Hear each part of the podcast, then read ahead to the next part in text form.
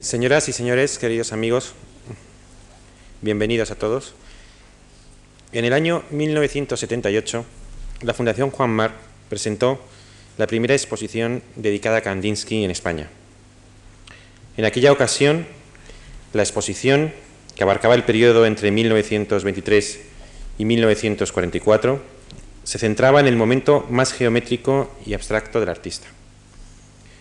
La Fundación Juan Marc tiene la satisfacción, hoy, 25 años después, de completar la representación de aquella primera exposición presentando una muestra de este pionero de la abstracción bajo el título Kandinsky, Origen de la abstracción, y que abarca esta vez el periodo comprendido entre 1899 y 1920.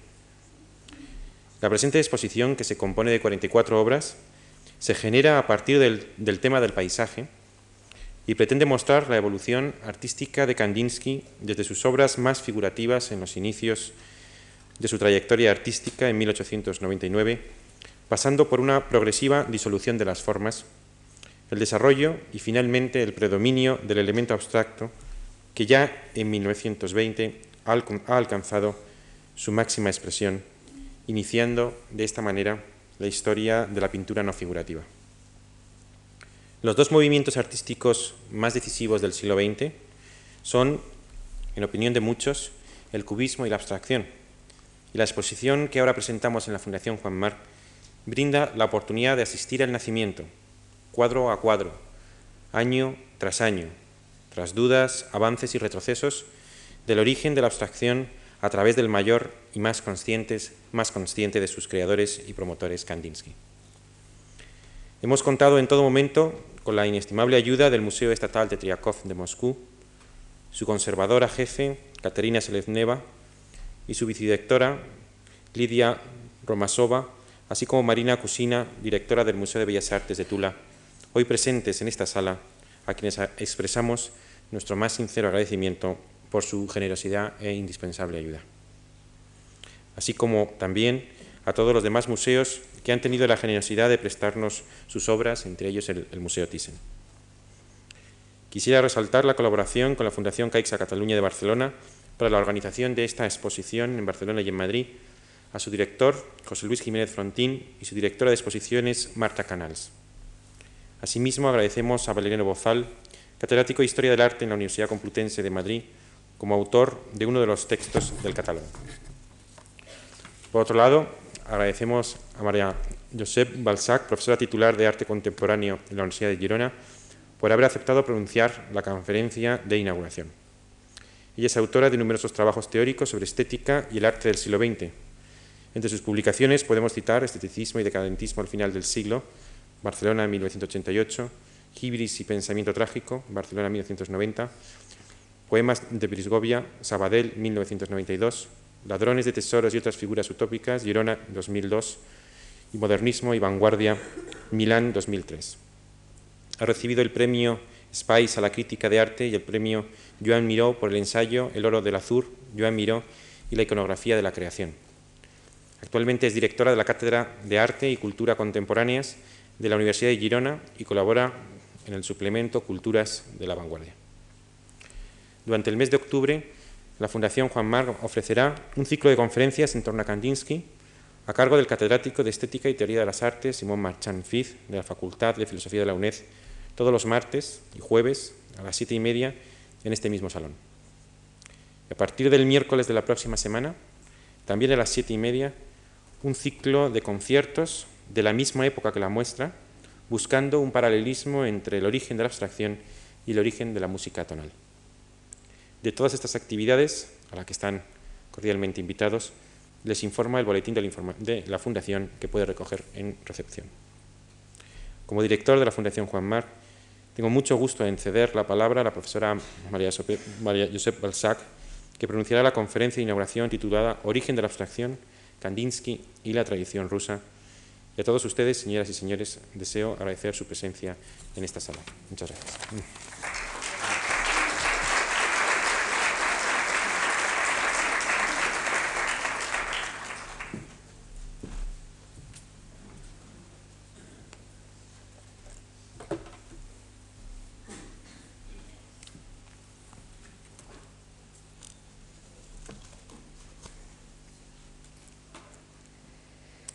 Bueno, buenas tardes.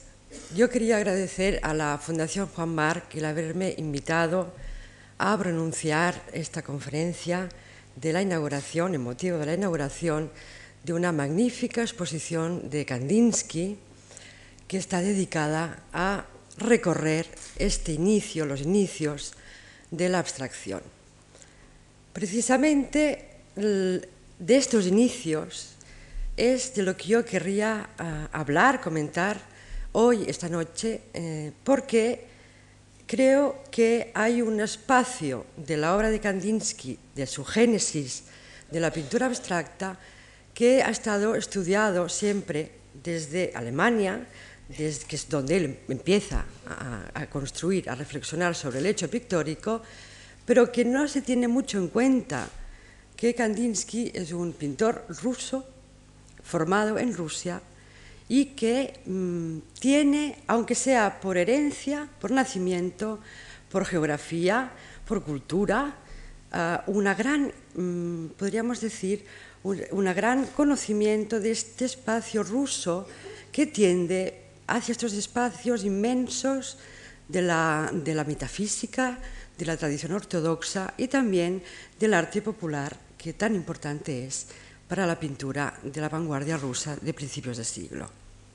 Entonces voy a empezar precisamente por el contexto ruso, por lo que une a Kandinsky y separa a Kandinsky de la tradición rusa y voy a seguir el hilo de las palabras que dijo, que, escribió Kandinsky en sus escritos, sobre todo a partir de dos libros, uno de lo espiritual en el arte publicado en 1910, y el otro, Mirada retrospectiva, que él publicó ya en Alemania, en Múnich, en 1909. Porque en estos textos, que yo leeré unos fragmentos, algunos pocos, está ya su experiencia hacia este camino de la pintura, que llamará abstracta, después la llamará concreta, pero que de alguna manera es una aventura a un mundo inexplorado y que también se puede ver en la exposición que tenemos, que tenemos arriba en, la fundación, en esta Fundación Marc. Y voy a empezar, si pueden por favor cerrar las luces, voy a comenzar leyendo un texto que Hans Harp escribió con motivo de uno de sus encuentros con Kandinsky. Vamos a ver si encuentro. A ver. Kandinsky, escribe Arp, hablaba conmigo con ternura, inteligencia, vivacidad y humor. En su estudio, palabra, forma y color se fundían y se transformaban en mundos fabulosos nunca vistos ni oídos. A través del rugido y el tumulto de estos mundos, escuchando atentamente, puedo oír otra vez la reverberación de las brillantes y abigarradas cúpulas de los pueblos de Rusia. Kandinsky me contó que su bisabuela llegó a Rusia viniendo de Asia, de una de estas montañas asiáticas encantadas, conducida sobre una calesa de carga en miniatura llena de campanillas, toda de porcelana. No hay ninguna duda que su bisabuela legó profundos misterios a Kandinsky. Hasta aquí la cita de Arp. Sabemos que la bisabuela de Kandinsky era una princesa mogol y su padre provenía de Hatska, una zona rural de la Siberia del Este, en los, confines de la frontera china. El pintor Kandinsky siempre reivindicará este legado de sangre oriental que se puede apreciar en sus facciones y que aparecerá también en la libertad de su expresión y en su lenguaje literario lleno de analogías y de asociaciones.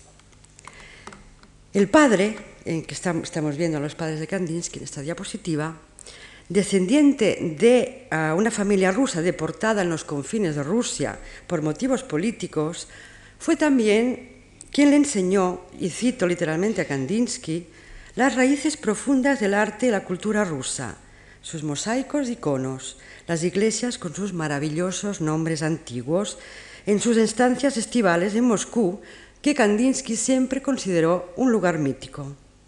Este será el origen de su propia pintura, tal y como reconoció posteriormente. Dice Kandinsky, nuestra madre Moscú, de blancas piedras y cabeza de oro en una forma humana. Moscú. Para Kandinsky, su fascinación estriba en su dualidad, su complejidad, cito Kandinsky, su máxima movilidad, los choques y la confusión en la apariencia exterior que en última instancia componen un rostro personal, homogéneo, con las mismas cualidades de la vida interior. A esta Moscú, interior y exterior a la vez, dice Kandinsky, la considero como la fuente de mis aspiraciones de artista. Ella es mi diapasón de pintor. Tengo la impresión de que siempre fue así y que con el tiempo y gracias a los progresos exteriores formales siempre pinté y aún pinto ahora con mayor vigor en la expresión, con mayor perfección en la forma, penetrando cada vez más en lo esencial. Voy a iniciar mi comentario de las influencias rusas más relevantes del camino de Kandinsky hacia la abstracción, no en el ámbito moscovita, al cual volveré, sino en los confines de la, frontera asiática, en los límites del mundo occidental. Y vamos a ir a la provincia de Vologda, donde Kandinsky, en aquel momento estudiante de Derecho, fue enviado en el año 1889 por la Sociedad Imperial de Ciencias Naturales, Antropología y Etnografía a estudiar el derecho penal de los campesinos e investigar los restos de la religión pagana del pueblo de pescadores y cazadores sirienos que se hallaban en un lento proceso de desaparición.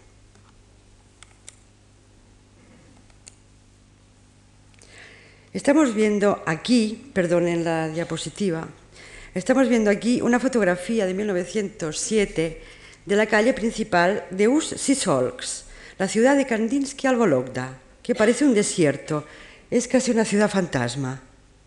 Hacerse una idea del país natal de Kandinsky después de la segunda mitad del siglo XIX, que es el momento, el que, de, de, el momento en que el pintor nace, es relevante. Kandinsky nació solamente cinco años después de la abolición de la, de servitud de la gleba. Rusia es pues un país medieval, pero no en el ámbito de las ciencias y de las letras. Desde, 1843, año de la fundación de la Sociedad Arqueológica de San Petersburgo, se habían producido las primeras exploraciones arqueológicas y etnográficas a Siberia. El mismo zar tenía una Kunstkammer con objetos y piezas arqueológicas de la cultura tagar, de las tribus primitivas de Buryat, de las culturas Yakut, Samoyed y Tungus que se encontraban en Siberia y en el norte de Mongolia. En su texto titulado Mirada retrospectiva, Kandinsky escribe cómo admiró en su viaje las leyes del mundo campesino, pero sobre todo lo que más le interesó era el alma del pueblo, la belleza y el misterio que encierra el sentido profundo de la etnografía. Fue en la provincia de Vologda que el pintor entró por primera vez en contacto con el arte y la arquitectura popular rusas. Viajaba solo, Cruzó en tren las grandes distancias hasta Siberia, después en un barco a vapor por el río Sujonia, después, y cito literalmente Kandinsky, en carruajes primitivos a través de bosques sin fin, entre colinas de variados tonos, a través de marismas y de desiertos de arena. Tenía la sensación, dice Kandinsky, de estar en otro planeta. En Vologda vio las formas cinceladas de la arquitectura popular y el arte autóctono. Allí realizó numerosos dibujos en un diario de apuntes que se conserva en el Museo de Arte Moderno de París. Estamos viendo, si se ve muy poco, pero se ve un poquito, un dibujo del paisaje de Usculom junto a estudios de uh, decoración de muebles cirios. Eh, aquí tenemos los apuntes de esbozos arquitectónicos de los tejados mogoles y de la arquitectura popular, se ve un poquito. Aquí tenemos una más clara, que, es, que mm, él dibuja y apunta tallas y formas de madera. Dibuja, por ejemplo, Santa Teodosia, que es un icono que se ha identificado como un icono que se encontraba en la, estación de Podelskaya. Y aquí vemos un dibujo de Kandinsky de 1900 que es un dibujo de mujer con vestido oriental y que seguramente fue tomado de este grabado de 1891, que es un grabado de la mujer de la región de Kaluga. Y aquí por fin tenemos un grupo de sirienos vestidos con tocados que también Kandinsky dibujó y que explicó en sus cuadernos. Aquí vemos una fotografía tomada por Ivanov Segel en 1912. De la impresión de este viaje, Kandinsky recibió en especial un concepto que les voy a leer enseguida, a continuación. Todo este texto está citado en Mirada Retrospectiva. Dice Kandinsky, llegaba a pueblos donde de repente toda la población, de arriba abajo, iba vestida de gris y tenía el pelo y la cara amarillentos, y de pronto todo era de colores, como imágenes vivas que movían las piernas para andar. Las casas con talla de madera no las podré olvidar nunca. En estas casas maravillosas viví una experiencia que desde entonces no se ha repetido. Me enseñaron a moverme en el cuadro y a vivir en él. Todavía me acuerdo cuando por primera vez entré en la sala de estar y me quedé paralizado al momento ante aquella imagen. La mesa, los bancos, la enorme estufa, tan importante en una casa de campesinos rusos, los armarios y todos los objetos estaban decorados con un gran colorido. En las paredes había dibujos populares, un héroe representado simbólicamente, una batalla, una canción popular. La, esquina roja estaba llena de pinturas e imágenes grabadas de santos, delante de una lámpara colgante de color rojo que brillaba y relucía como una sabia e inteligente estrella, llena de orgullo, que susurraba discreta y suavemente y que vivía para y en ella. Cuando por fin entré en la habitación, me sentí, me sentí rodeado de la pintura, sintiéndome dentro de ella. Sentía lo mismo cuando entraba en las iglesias moscovitas y en especial en la catedral principal del Kremlin. En la siguiente visita a estas iglesias, a mi vuelta de este viaje, se reavivó muy claramente en mí el mismo sentimiento. Más adelante hube de vivir la misma experiencia en las iglesias de Baviera y del Tirol. Estamos viendo una de las primeras pinturas de Kandinsky titulada La bendición del pan, de 1889, donde se representa una, una, escena campesina delante de la esquina de los iconos, la esquina que en ruso se llama, que es la esquina roja, que en ruso significa lo mismo que hermoso. Este cuadro parece pintado a la manera de Vasily Surikov y de los pintores ambulantes rusos. Los dibujos populares de los que Kandinsky hace mención en su texto son los Lubok, que son estampas de héroes legendarios como el de Jaroslav Lazarevich de inicios del siglo XIX, que están ustedes viendo, o este sátiro, que o es una especie de representación de animal fantástico, que se llama el sátiro que asustaba a los españoles, que no sabía por qué se llamaba de esta manera, pero Uh, si ustedes saben que la literatura popular rusa es inmensamente rica en animales fantásticos. Entonces, estos Lubok, uh, también hay iconos en los Lubok, pero que mm, participan de esta, de esta profusión de imágenes, como podemos ver también en las imágenes de, de las aves del paraíso que se llaman alconost o sirine, que Kandinsky guardará durante toda su vida. Kandinsky guardará una imagen muy parecida a las que ustedes están viendo y que su mujer Nina Kandinsky la legará también al Museo Pompidou.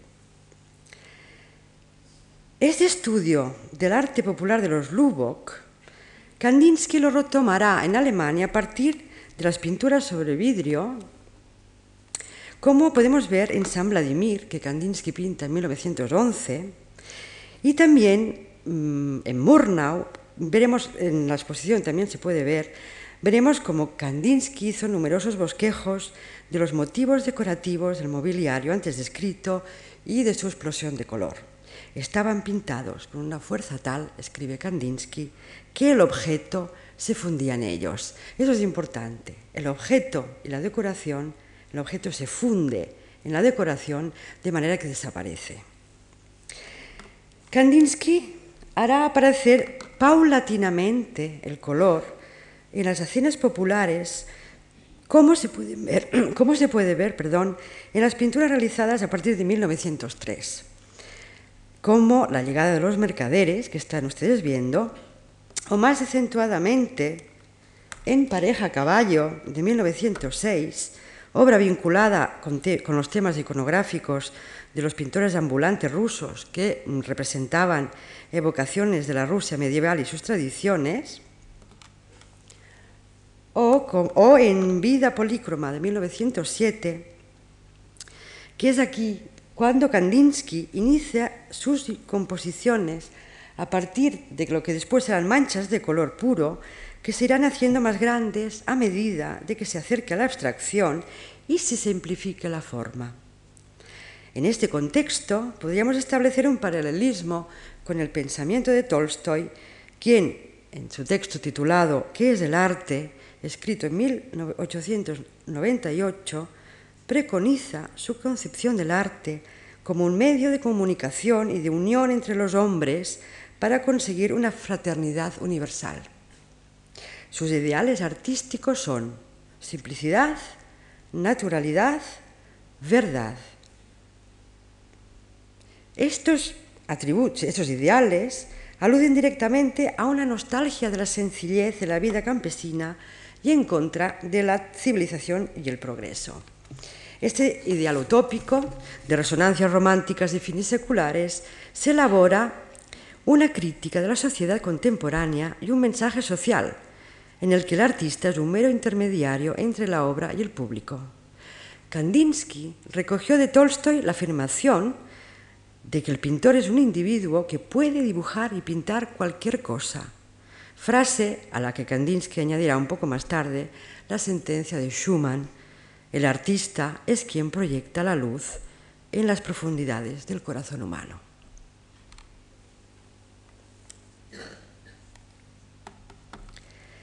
Pero recordemos que el objetivo del viaje de Kandinsky al Vologda no era el arte popular, sino un estudio de las leyes, las creencias y los ritos paganos, lo ponemos entre comillas, claro, de esta región del Vologda.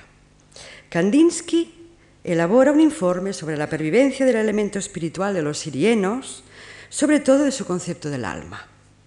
Peck Weiss la gran historiadora del arte americana, ha analizado en un espléndido libro el choque conceptual y plástico que tuvo que tener el joven Kandinsky al entrar en contacto con los ritos desconocidos de esta parte de Siberia.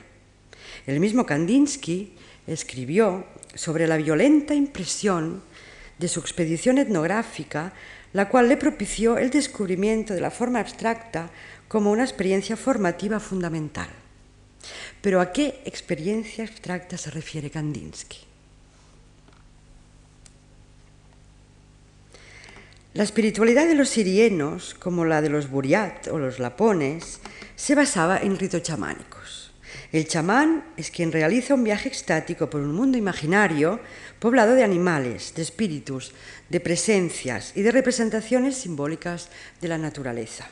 El chamanismo es un éxtasis visionario y sus pinturas son pictogramas de mundos imaginales de las zonas del alma y del cosmos. El viaje del chamán está representado simbólicamente en el tambor que éste debe golpear rítmicamente hasta entrar en trance. Los pictogramas del tambor que usted está viendo, por ejemplo, simbolizan el mapa de su universo el mapa del viaje mm, que, hace el chamán en trance, mientras que el bastón, que es el sonido, es la lengua.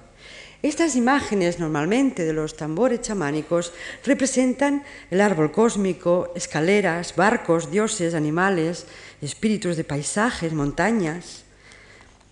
Normalmente el tambor está dividido entre esferas superiores e inferiores que corresponden a mundos celestiales infernales separados por una línea, como vemos en este de aquí, o en líneas en zigzag, en la cual también está representado el chamán. Dentro está representado el chamán, porque el chamán es un jinete, como el San Jorge, o como el jinete azul, el príncipe dorado del hombre que ve el mundo el mediador entre el mundo de los hombres y el de los dioses. Estamos viendo un dibujo abajo, en la parte inferior, de la cultura Chuxi que representa la aurora boreal y arriba un estudio de Kandinsky mm, para su composición 6 realizado en 1913.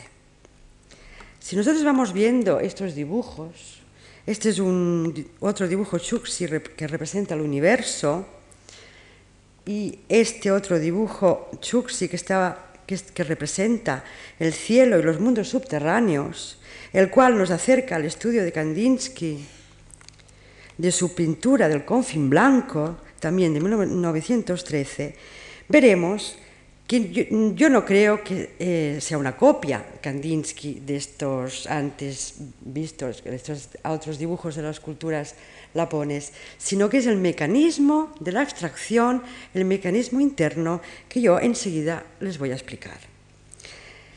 Si nosotros nos fijamos en esta pintura, que es la esbozo de pintura con tres manchas de 1914, que está arriba en la exposición. No, estas están arriba en la exposición, perdón. O los estudios que preparan la composición 7 de 1913, en los que se puede observar una representación plástica hecha de ritmos, de fuerzas generatrices, que caracterizan su primera abstracción. Ah, veremos cómo se puede comparar, y esto lo dice Kandinsky, con la experiencia chamánica en el concepto de renacimiento o creación de mundos que Kandinsky aplicará a su arte. Me gustaría eh, leerles un otro pequeño fragmento de su libro Mirada retrospectiva, en la cual Kandinsky escribe, La pintura es una colisión tempestuosa de mundos diferentes y la batalla entre ambos está destinada a crear un nuevo mundo que llamamos la obra. Desde el punto de vista técnico, cada obra nace exactamente como nació el cosmos, a través de catástrofes que finalmente forman una nueva sinfonía. La creación de una obra es la creación del mundo.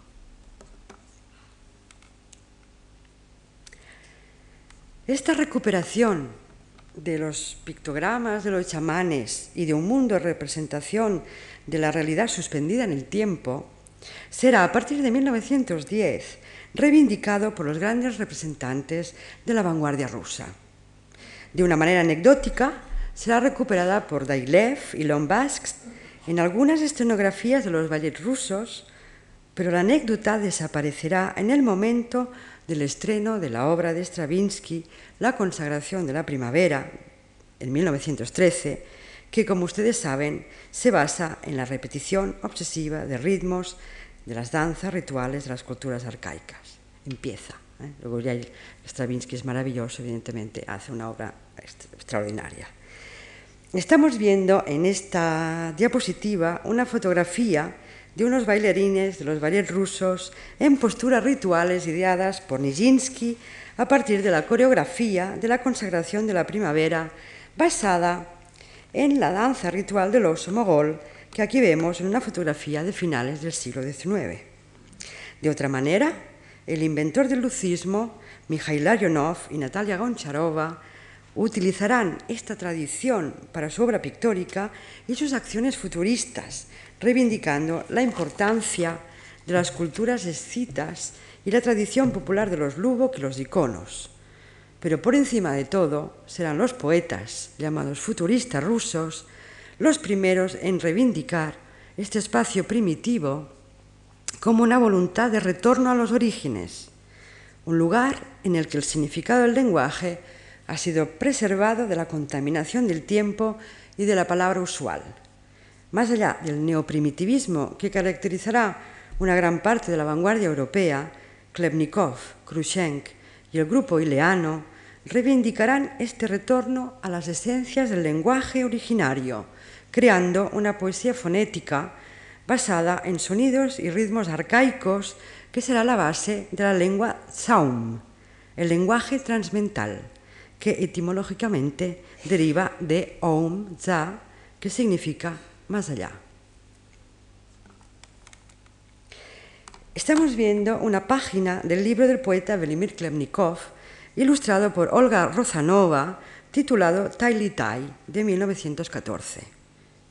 Para los artistas de la vanguardia rusa, el Zaum forma parte de la lengua universal teleológica que la sociedad futura comprenderá cuando se hayan alcanzado los valores de la nueva razón, que se vincula a un estadio espiritual superior.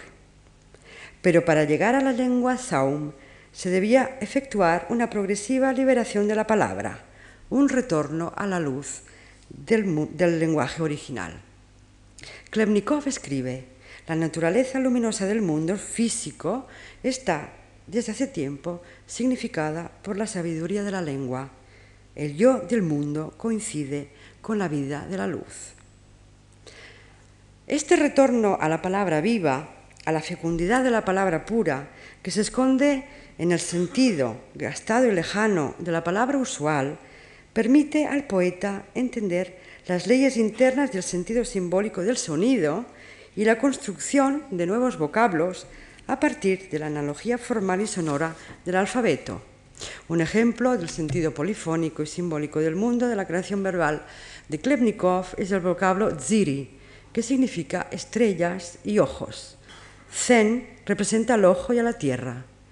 Esta palabra, pues, no indica el ojo humano ni la tierra habitada por el hombre, sino que es algo tercero que queda oculto en el sentido usual de la palabra. De la misma manera, de la fusión de nebo, que significa cielo, y lebet, pájaro, pueden hacer nebet, pájaro celeste.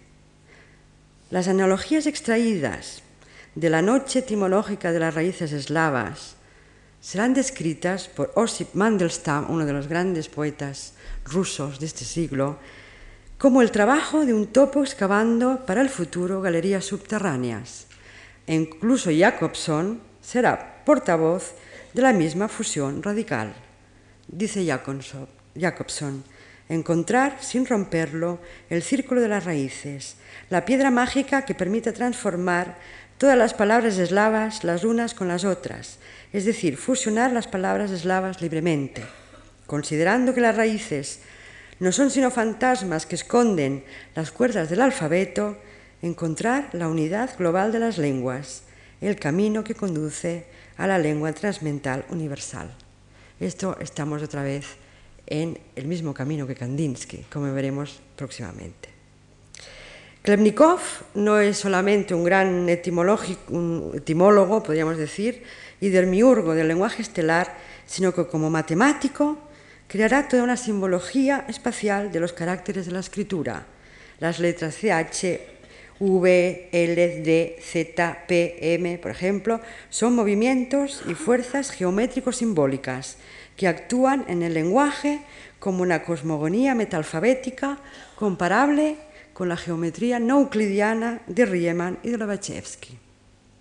Este intento de representación simbólica del alfabeto, reducida a planos y a colores básicos, será, como ustedes saben, exaltada por Malevich y los poetas revolucionarios, especialmente por Mayakovsky, Khrushchev y Burliuk. Es a partir de las leyes simbólicas de la creación verbal que Klebnikov, tal y como hará Kandinsky en pintura, elaborará una escritura sabia y políglota que rompe y amplía el espacio semántico juntando lenguas y culturas, dividiendo por especulaciones etimológicas la materia verbal en puntos musicales y sonoros. Pienso en una obra compleja, escribe Klebnikov, donde los derechos de la lógica, del tiempo y del espacio serán violados. El Zaum de Klemnikov llegará a la creación del lenguaje ininteligible, porque no se entiende nada, que podemos leer en la lengua de los pájaros, el de las ondinas de Galicia o en los sones repetitivos de la lengua de los dioses. Son como antiguos sortilegios de un lenguaje, de un lenguaje perdido en la luz de un tiempo originario. Me gustaría leerles un fragmento de uno de sus últimos poemas titulado Histrión solitario, donde el poeta, esta vez de forma inteligible, hace referencia a este nuevo mundo de representación. Escribe Klemnikov. Arropado en la voluntad de la luna, como el vespertino errante con su abrigo de sueño, saltaba en mi pesadilla sobre los abismos de roca en roca. Caminaba ciego mientras el viento de la libertad me impulsaba y golpeaba con su lluvia oblicua y arranqué la cabeza de toro con mi carne y poderosos huesos y la colgué del muro. Como el guerrero de la verdad, la sacudí sobre el mundo. Mirad. Y con espanto comprendí que nadie podía verme, que había que sembrar ojos, que el sembrador de ojos debía llegar. En 1912 se publica el libro de poemas de Kandinsky titulado Sones, Klenga, está, escrito en alemán, que es una transposición por la palabra de su primera obra abstracta. Les voy a leer un poema titulado Ver. Lo azul, lo azul se elevó, se elevó y cayó. Lo puntiagudo, lo sutil, silbó y penetró, pero no perforó. En todos los rincones retumbó. Lo pardo espeso permaneció suspendido aparentemente por toda la eternidad aparentemente, aparentemente. Debes separar más tus brazos, separarlos más, y cubre tu cara con rojo paño. Puede que ello no se perturbe en modo alguno y que solo tú te perturbes. Blanco salto, después de blanco salto. Y después de este blanco salto, un blanco salto. No está precisamente bien que no veas lo turbio. En lo turbio estriba justamente eso, pues allí comienza todo reventó.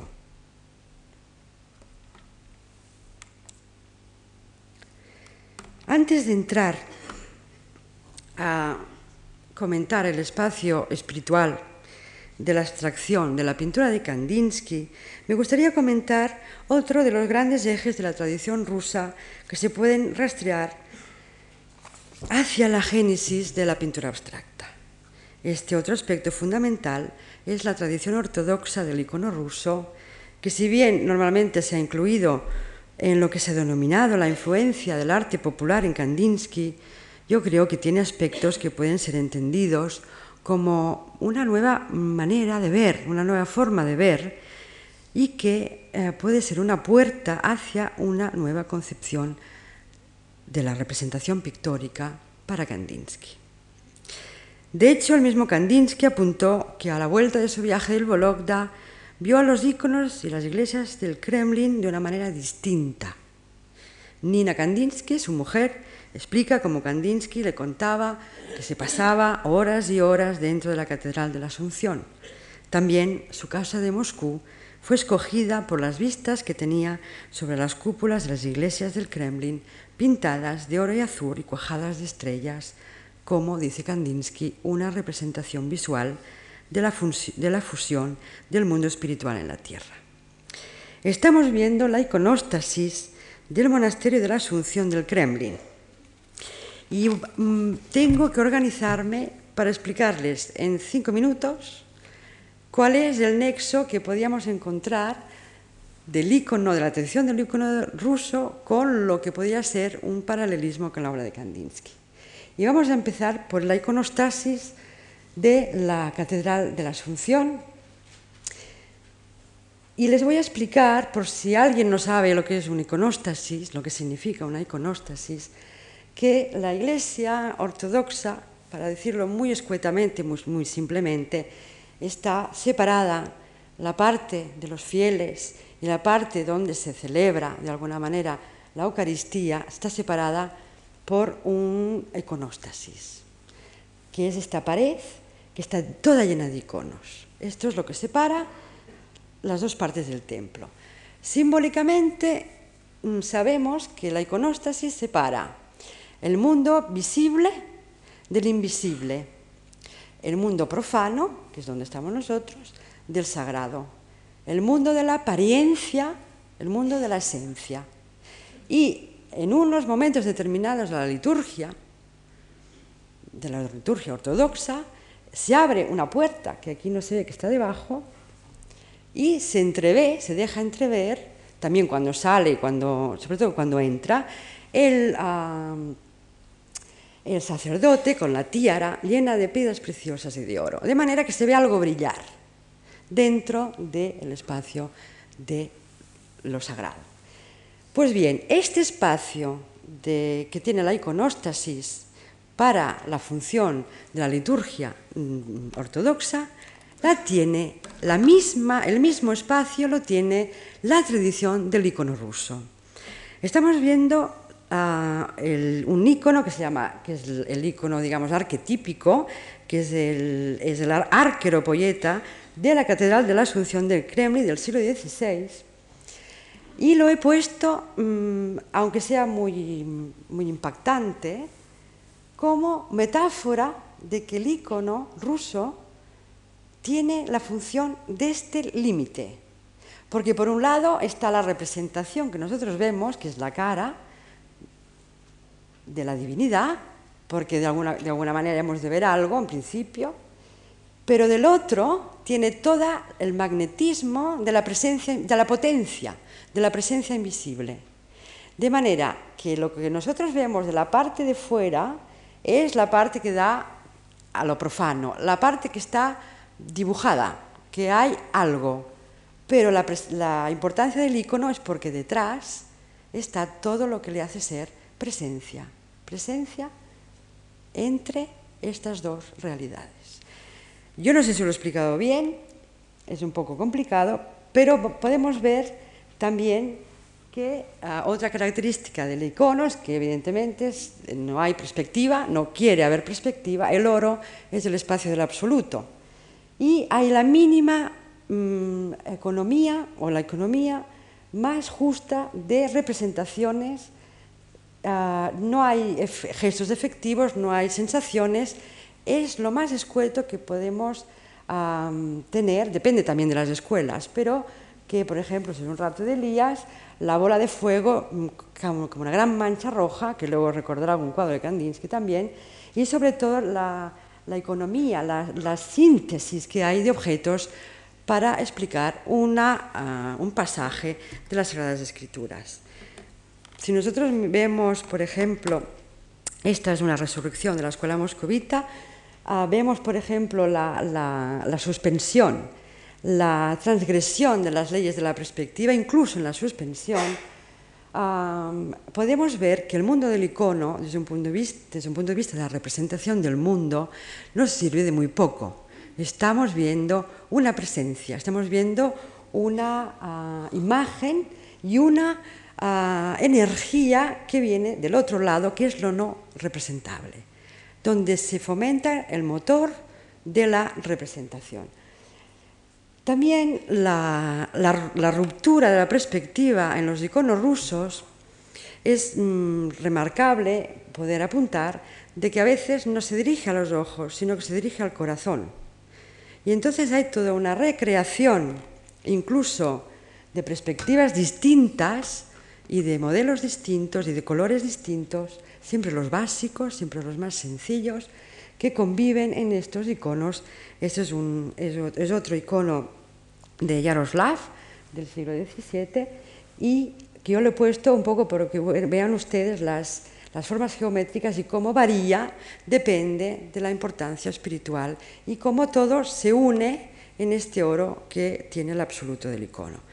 Pues bien, este espacio, mmm, podríamos decir, de síntesis que tiene la, trad la, tradición del icono ruso, pero sobre todo el motor que anima la presencia de las cosas, es lo que a mí me gustaría comentar de la pintura de Kandinsky. Pero antes de entrar en este tema, bueno, esto es otra vez la Catedral de la, de la Asunción, donde la parte, digamos, del mundo está también toda pintada, pero la perspectiva lo que hace es utilizar las, bóvedas para romperla, de manera que si nos ponemos debajo de, estas, de, las, naves de la, catedral, vemos como que, no tenemos ningún punto de referencia y que a veces flotamos, de hecho está hecho expresamente para que sea así, estamos flotando en medio de la catedral o a veces es como si se abriera una, ventana para que nosotros podamos como uh, percibir algo que uh, es muy distinto de lo que se puede percibir dentro de la perspectiva uh, euclidiana.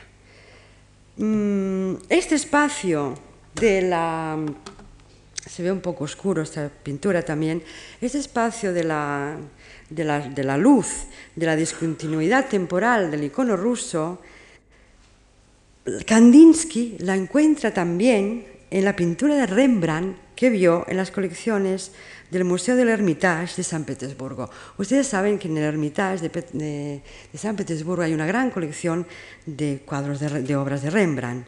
Esta que están ustedes viendo es la última pintura que pintó Rembrandt que se titula El regreso del hijo pródigo de 1668, pero mm, Kandinsky vio muchas otras obras de, de, Rembrandt, como Retrato de un viejo soldado, Saskia como Flora, Danae, David despidiéndose de Jonathan, La Sagrada Familia o el espléndido, retrato de un anciano en rojo.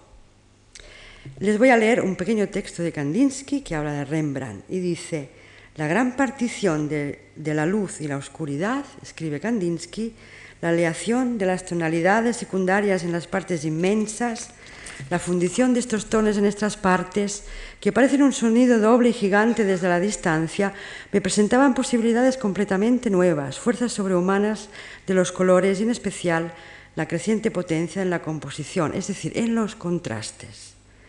Por otra parte, sentía inconscientemente que esta partición en los cuadros de Rembrandt le daba una característica que yo hasta entonces no había visto.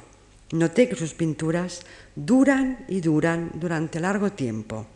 Y allá va la explicación en que primero debías concentrarte en una parte y luego en la otra. Más tarde comprendí que esta separación producía en el lienzo, como por arte de magia, un elemento ajeno a la pintura, el tiempo. Los cuadros que pinté en Múnich estaba hablando sobre 1900, debían tener esta propiedad. Quise poner en cada parte una serie infinita de tonos que no se manifestaban a primera vista y que solo debían revelarse con el tiempo al espectador. En este texto, en el que aparece la idea del tiempo suspendido, juntamente con la presencia atemporal de los objetos de la tradición del icono, podemos entrar ya en el mundo de representación de Kandinsky, que no es un mundo imaginario ni ideal religioso, sino un espacio de intensidad. Kandinsky quiere pintar el alma de los colores y el corazón de las cosas, no su representación. Su camino es el de una experiencia de fusión con el mundo. Y voy a leer un parágrafo de su texto, Mirada retrospectiva, que a mi parecer es clave y en el que podemos percibir su nueva visión de la pintura. Escribe Kandinsky, el, el, sol funde Moscú en una mancha que como una tuba frenética hace resonar completamente el interior, el alma. No, esta uniformidad roja no es el momento más bonito. Este solo es el acorde final de la sinfonía que aviva al máximo cada color, que obliga y hace vibrar a Moscú como el sonido de una gran orquesta. Iglesias, casas rosas, lilas, amarillas, blancas, azules, verde pistacho, rojo llameante, cada una de ellas una canción independiente, el césped verde brillante, los árboles murmurando profundamente, la nieve como mil voces alegres o el alegreto de las ramas desnudas, el rojo y rígido círculo silencioso del muro del Kremlin y encima todo sobresale, como un grito triunfal, como un aleluya olvidado de la línea blanca, larga y graciosa del campanario de Iván Beliki. Y sobre su cuello alto, tenso, buscando con eterna añoranza el cielo, la cabeza dorada de la cúpula, que es el sol de Moscú entre las estrellas de oro y colores de las otras cúpulas. Pintar este momento sería la felicidad máxima e imposible de un artista. Y estas impresiones se me renovaban cada día de sol, continúa Kandinsky. Me deparaban una alegría que me conmovía hasta el fondo del alma y que llegaba hasta el éxtasis. Y al mismo tiempo era también un tormento, pues sentía que el arte en general y mis fuerzas en particular resultaban demasiado débiles frente a la naturaleza. Hubieron de transcurrir muchos años para que yo llegara, en virtud del sentimiento y el pensamiento, a descubrir sencillamente que los fines y por tanto también los medios de la naturaleza y del arte son esenciales, orgánicamente diferentes y que en virtud de las leyes mismas del mundo son ellos también tan grandes y por lo tanto tan fuertes. Este descubrimiento que hoy orienta mi obra, descubrimiento tan sencillo y naturalmente hermoso, redujo a la nada el vano tormento de un fin vano que yo me imponía antes, siendo así que este fin era inaccesible. Tal descubrimiento hizo que desapareciera aquel suplicio, de suerte que el júbilo que experimenté por la naturaleza y el arte alcanzó las cumbres más serenas. Desde entonces puedo saborear a largos sorbos estos dos elementos del mundo y, este, y a este goce agrego el sentimiento turbador del reconocimiento. Pero ahora viene lo importante, esto lo digo yo, y continúa Kandinsky. Dice, el haber descubierto tal cosa me liberó y me abrió nuevos mundos. Toda cosa muerta palpitaba. No solamente las estrellas, la luna, los bosques, las flores, todo de lo que hablan los poetas, sino también una colilla en un cenicero, un botón de pantalón blanco, paciente que nos echa una mirada desde el charco de agua de la calle, una pequeña brizna de hierba dócil que una hormiga aprieta entre sus mandíbulas y arrastra a través del césped alto hasta destinos inciertos e importantes, una hoja de calendario hacia la cual uno tiende la mano consciente que la arranca por la fuerza de la pálida comunidad de las otras hojas que permanecen en el bloque. Todo esto me mostraba su rostro, su ser interior, el alma secreta que con más frecuencia calla que habla. Del mismo modo, cada punto en reposo y cada punto en movimiento, es decir, la línea, asumía vida para mí y me revelaba su alma. Esto me bastó para comprender con todo mi ser y con todos mis sentidos la posibilidad y la existencia del arte que hoy se llama abstracto por oposición al arte figurativo. Pero antes, en la época en que yo era estudiante, cuando solo podía dedicar a la pintura mis horas libres, intentaba, por más que esto pueda parecer imposible, fijar sobre la tela el corazón de los colores que surgiendo de la naturaleza irrumpía en toda mi alma y la conmovía. Yo hacía esfuerzos desesperados para llegar a expresar toda la fuerza con que aquello resonaba, pero sin el menor resultado.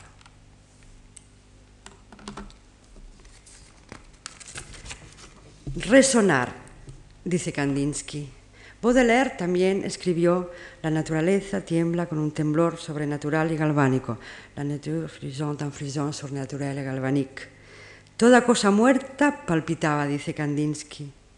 Todo me mostraba su rostro, su ser interior, el alma secreta que con más frecuencia calla que habla. Cada punto en reposo y cada punto en movimiento, es decir, la línea, asumía vida, y revelaba su alma. Repito, ¿eh?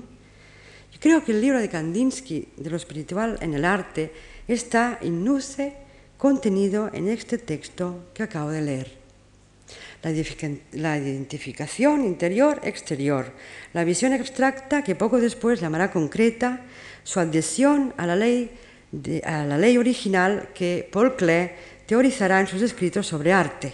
Se trata de la evolución del modelo a la matriz, la única evolución verdadera.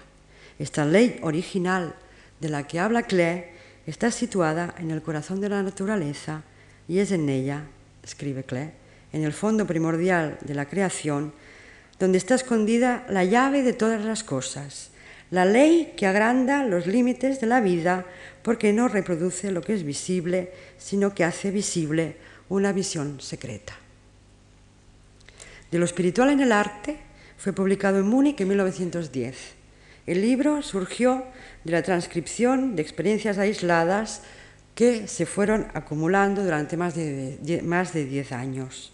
Este libro y también Der Blaue Reiter escribe Kandinsky se proponían esencialmente despertar la capacidad de captar lo espiritual en las cosas materiales y abstractas, capacidad absolutamente necesaria en el futuro, dice Kandinsky, que hace posible innumerables experiencias. La meta principal de ambas publicaciones fue el deseo de fomentar esta capacidad bienhechora en los hombres. Ambos libros han sido y siguen siendo, dice Kandinsky, interpretados erróneamente. Se les toma en un sentido programático y se acusa a su autor de ser un artista teorizador que se ha adentrado y perdido por caminos intelectuales. Pero yo no he pretendido en absoluto apelar a la razón y al cerebro. Aparte de los textos que he citado, de lo espiritual en el arte, como ustedes saben, trata de los colores, las líneas, de la previvencia de lo artístico como elemento espiritual, la teosofía, la mística. Para Kandinsky, el verdadero arte posee una fuerza profética vivificadora que puede actuar amplia y profundamente. La vida espiritual, dice Kandinsky, en la que el arte es uno de sus más poderosos agentes, es un movimiento complejo pero determinado, traducible a términos simples, que conduce hacia adelante y hacia arriba. Este es el movimiento del conocimiento. Puede adoptar diversas formas, pero en el fondo conserva siempre el mismo sentido interior. Me gustaría, para terminar, citar unas palabras de Dostoyevsky que son muy afines al mundo espiritual de Kandinsky y también nos retornan a Rusia. En una carta a su hermano Mikhail Mikhailovich, Dostoyevsky escribe, el pensamiento nace del alma, el intelecto es un instrumento, una máquina que se activa a partir del fuego espiritual. Y continúa, el hombre es un misterio, un misterio que hace falta resolver. Si pasases la vida intentando resolverlo, no digas que has perdido el tiempo. Yo estudio este misterio porque quiero ser un hombre. Muchísimas gracias.